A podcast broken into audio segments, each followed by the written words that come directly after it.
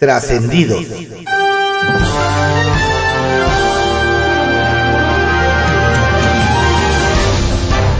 Continuamos con la audiosíntesis informativa de Adrián Ojeda Román, correspondiente al viernes 7 de abril de 2023. Demos lectura a algunos trascendidos que se publican en periódicos capitalinos de circulación nacional. Templo Mayor, por Fray Bartolomé, que se publica en el periódico Reforma. ¿Se acuerdan cuando Pemex gastó una millonada en comprar la planta de agronitrogenados y aquello terminó siendo un fiasco y un desfalco? Bueno, pues se parece mucho a lo que está ocurriendo ahora con la CFE y las plantas de Iberdrola.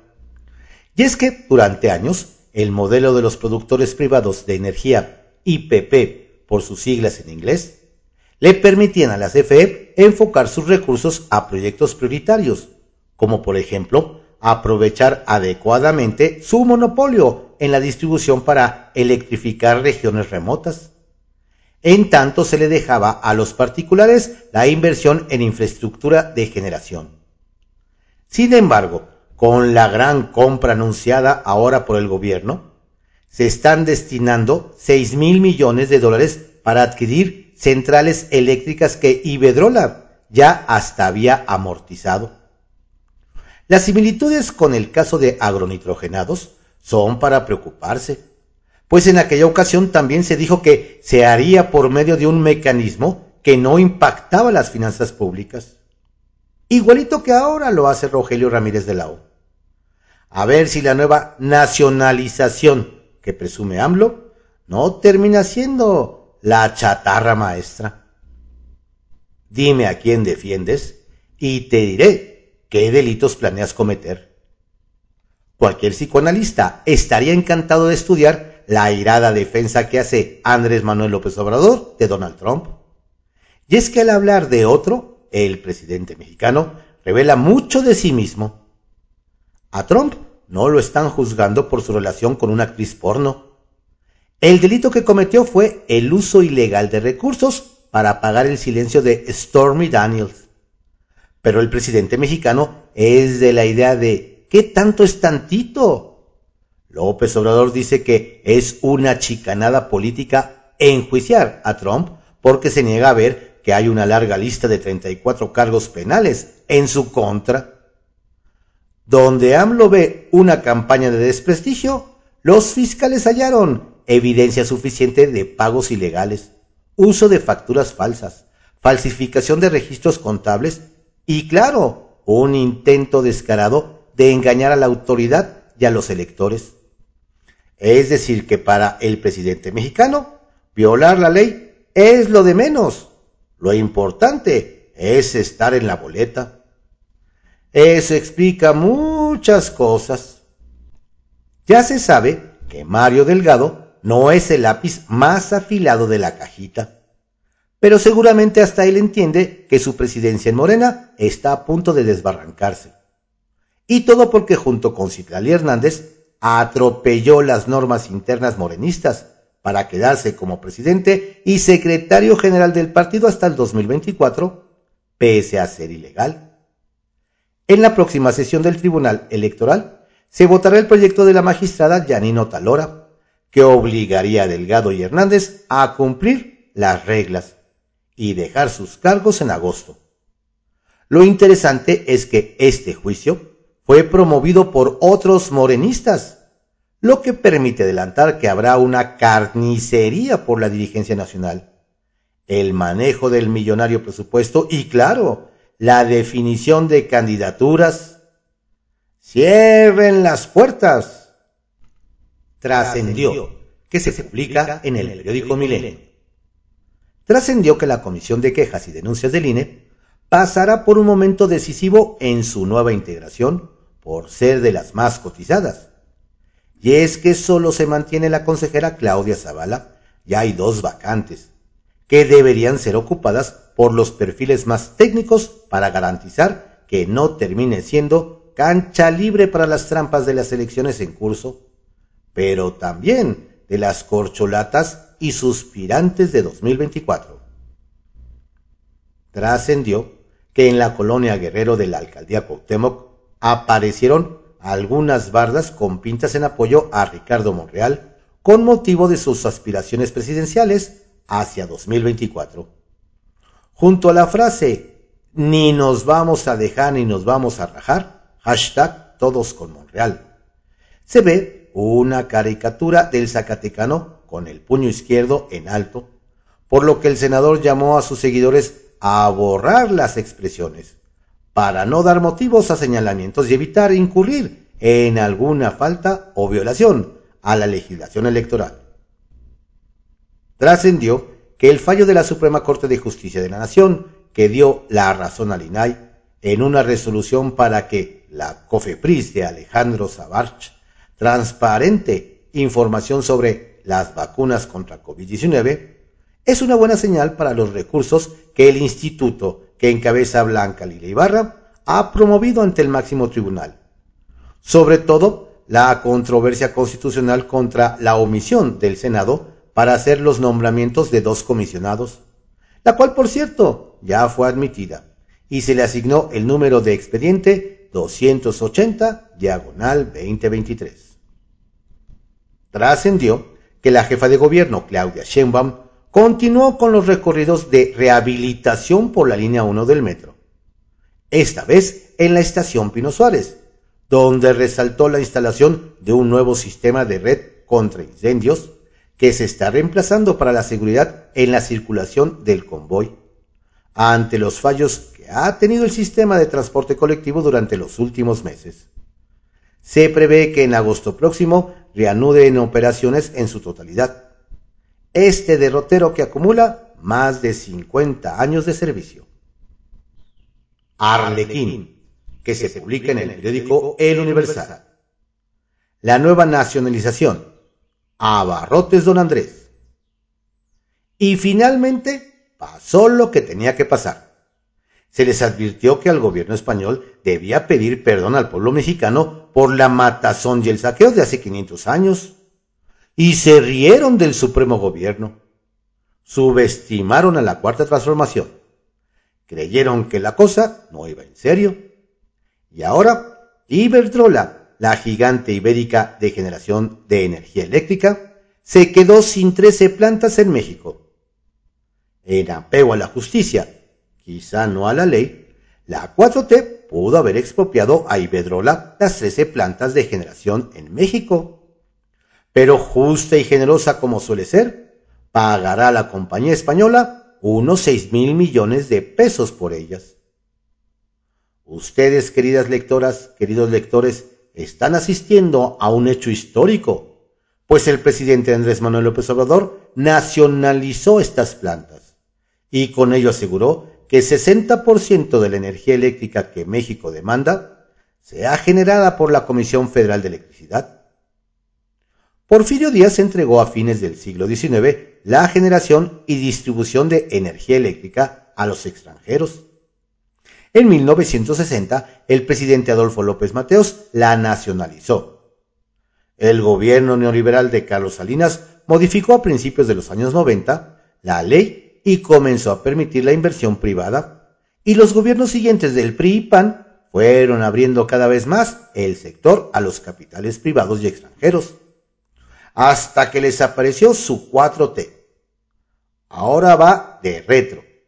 Y Bedrola no solo cometió el pecado de ser española, sino que desafió al líder máximo de la transformación.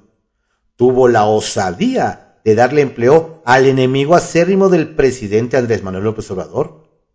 Le dio una chamba a Felipe Calderón. Ya antes de que aparecieran por ahí contratos con Genaro García Luna, los españoles prefirieron vender sus fieros y no arriesgarse a que los expropiara el supremo gobierno. Pero este acto patriótico ya es parte de la historia. Ahora hay que ver hacia adelante, pues hay muchas otras nacionalizaciones o de plano expropiaciones que están por venir. Y este arlequín, sin importar que sean días de guardar, le adelanta lo que pronto leerá en los diarios que escuchará en los noticiarios. Las privatizaciones que están por llegar. El ángel guardián de Macuspana se le va a aparecer al diablo José Antonio Fernández, director general de FEMSA, firma propietaria de las tiendas Oxxo y de la mayor embotelladora de Coca-Cola en el mundo, entre otros muchos otros negocios en México. El presidente ya ha dicho muchas veces que las sucursales de Oxxo, extendidas por todo el país, pagan menos por la energía eléctrica que cualquier familia mexicana o cualquier pequeña tienda de abarrotes. Los Oxos pagan menos luz que una familia proporcionalmente a lo que se consume. Los Oxos pagan menos luz que una tienda de abarrotes. El abarrotero tiene que tener su tiendita apagada, tiene que desconectar sus congeladores, sus refrigeradores para no pagar tanta luz. En cambio, ustedes van a un Oxo y aunque sea de noche están todo iluminado. Estos tontos iluminan de noche cuando todo es claridad. ¿Por qué pagan menos? afirmó López Obrador, quien asegura que las reformas en materia energética emprendidas en el periodo neoliberal se hicieron para beneficiar a las empresas y en contra del pueblo bueno. Así que te digo, Iberdrola, para que entiendas Oxo. Cualquier día de estos, los mexicanos nos desayunamos con la noticia de que ya la compraron. Al diablo sus veinte mil tiendas de todo el país y que cambiarán ese nombre sin sentido de Oxo por el de Abarrotes Don Andrés.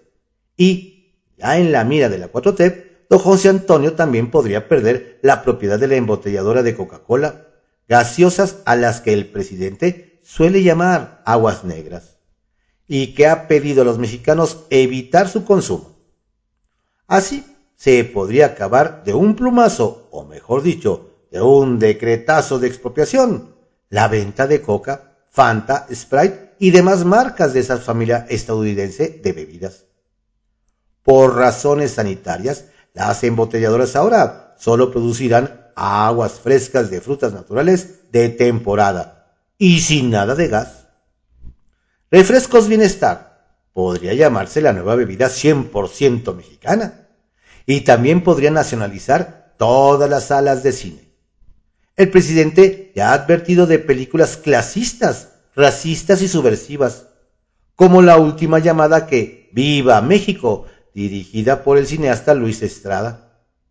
AMLO opinó que la cinta que Viva México es un churro para consumo de los conservadores. Y aunque confesó que no la ha visto, dijo tener diferencias con el cineasta Estrada.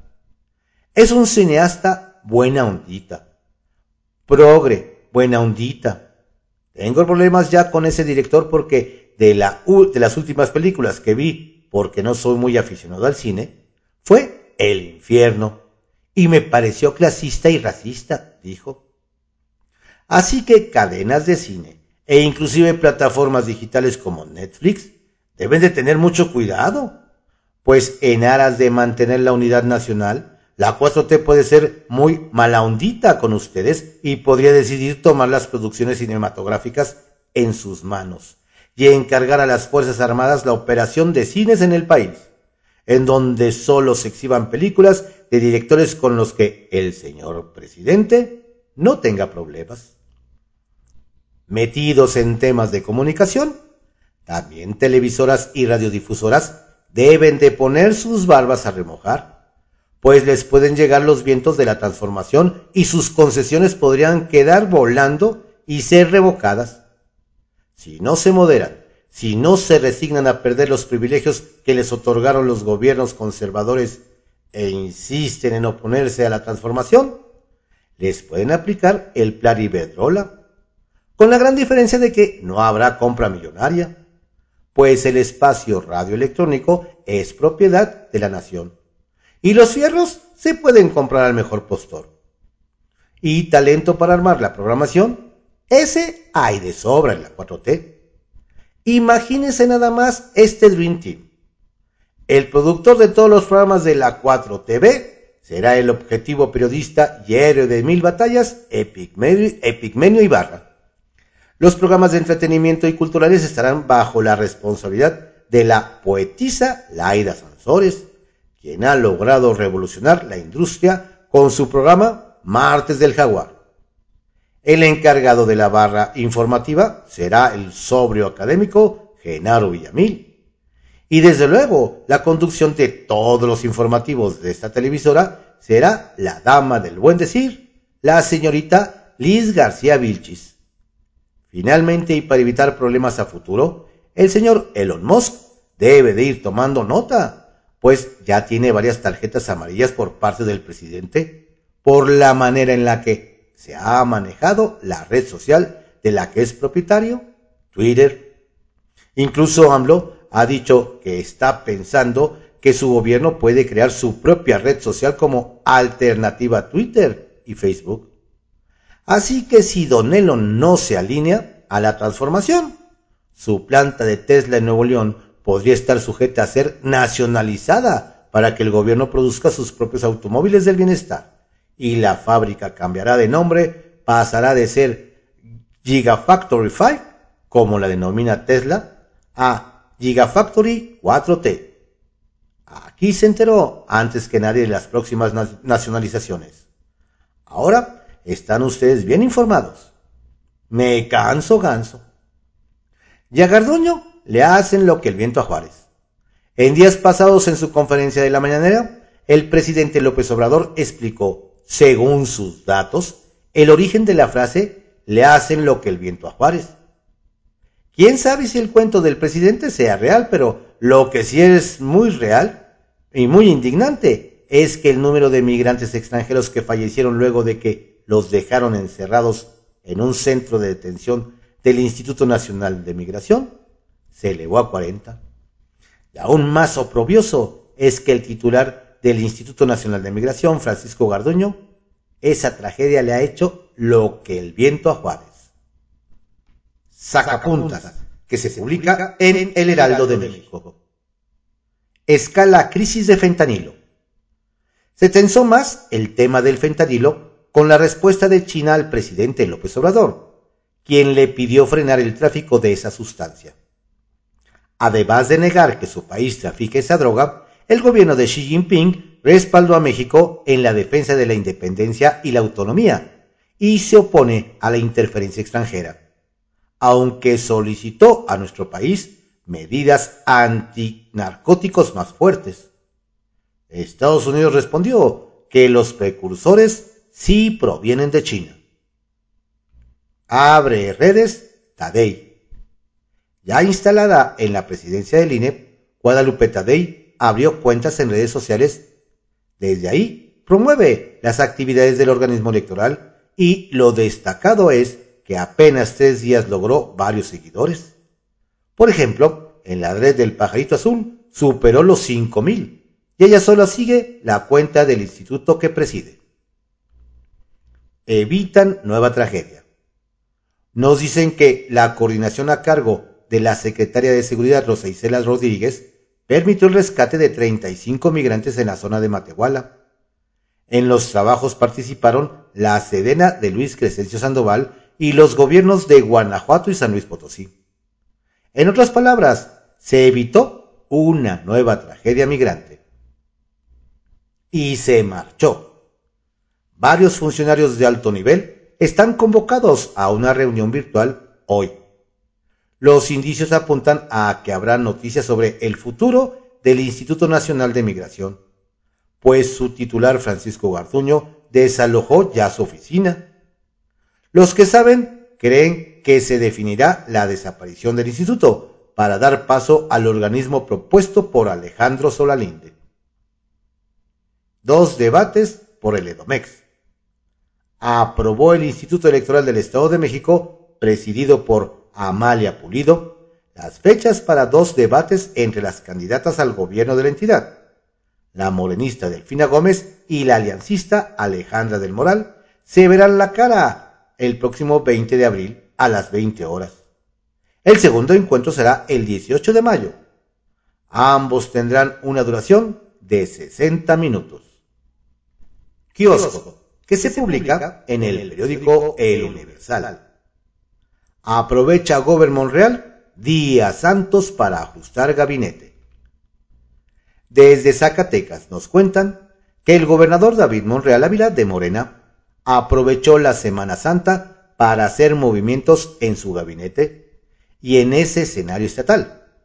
Nos detallan que nombró como nuevo secretario general de gobierno a Rodrigo Reyes Murguesa, un joven que colaboró de cerca con el senador Ricardo Monreal de Morena y se desempeñaba como coordinador de gabinete. El joven Rodrigo relevó a Gabriela Pinedo Morales de PT, identificada con el equipo de la delegada federal Verónica Díaz Robles, quien se regresará a ocupar su curul en el Congreso local pues don David quiere que le eche una manita en la construcción de acuerdos parlamentarios. Aunque la duda en la clase política es si con estos cambios fortalece a su grupo o solo es para la mediación de fuerzas. Al tiempo, el mártir de Sinaloa. Al que le entró el espíritu de mártir, nos comparten, es al rector de la Universidad Autónoma de Sinaloa, Jesús Madueña Molina, pues acusa que es víctima de una embestida desde el poder. Nos detallan que el pleito que trae con el gobierno estatal subió de tono, luego de que la Auditoría Superior del Estado interpuso una denuncia penal en su contra por el delito de abuso del poder, porque presuntamente don Jesús se resiste a que sean fiscalizadas las cuentas del año 2022. Y aunque jura y perjura que no piensa ocultarse ni huir. Nos dicen, ahora don Jesús busca estar en los reflectores para denunciar persecución política. En caso de que se solicite su detención y de paso pidió a la comunidad universitaria salir a las calles si es vinculado a proceso. Vaya lío. Hace ojitos morenista al pan. Al que cacharon en la movida en Guanajuato nos comentan fue al secretario del Ayuntamiento de Silao, Rogelio Santoyo Guevara de Morena, pues fue exhibida una reunión que tuvo en un café con el líder de estatal del PAN, Eduardo López Mares.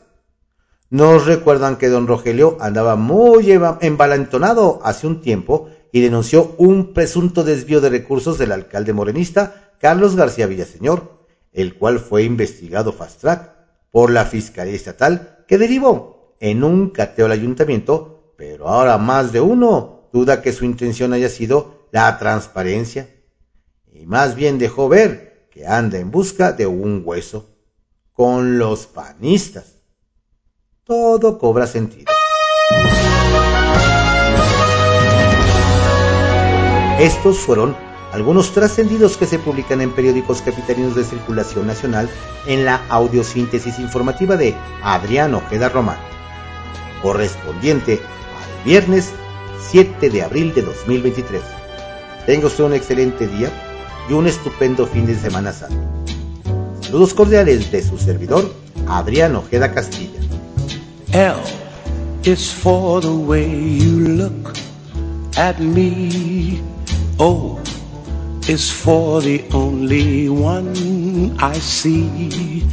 V is very, very extraordinary is even more than anyone that you adore can love is all that I can give to you.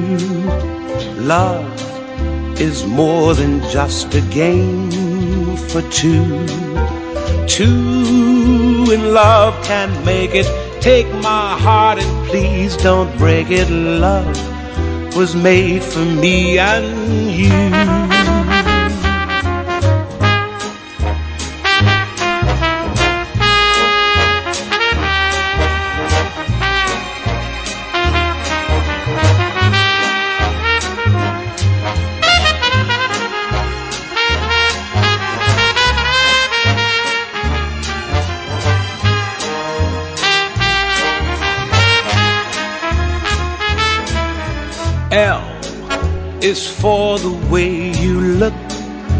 Me.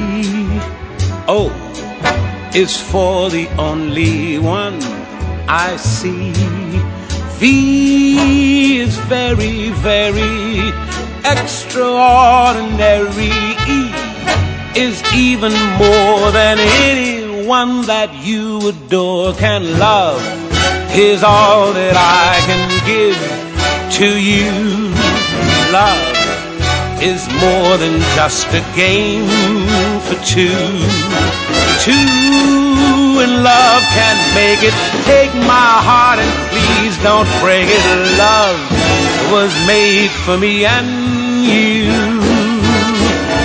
Love was made for me and you.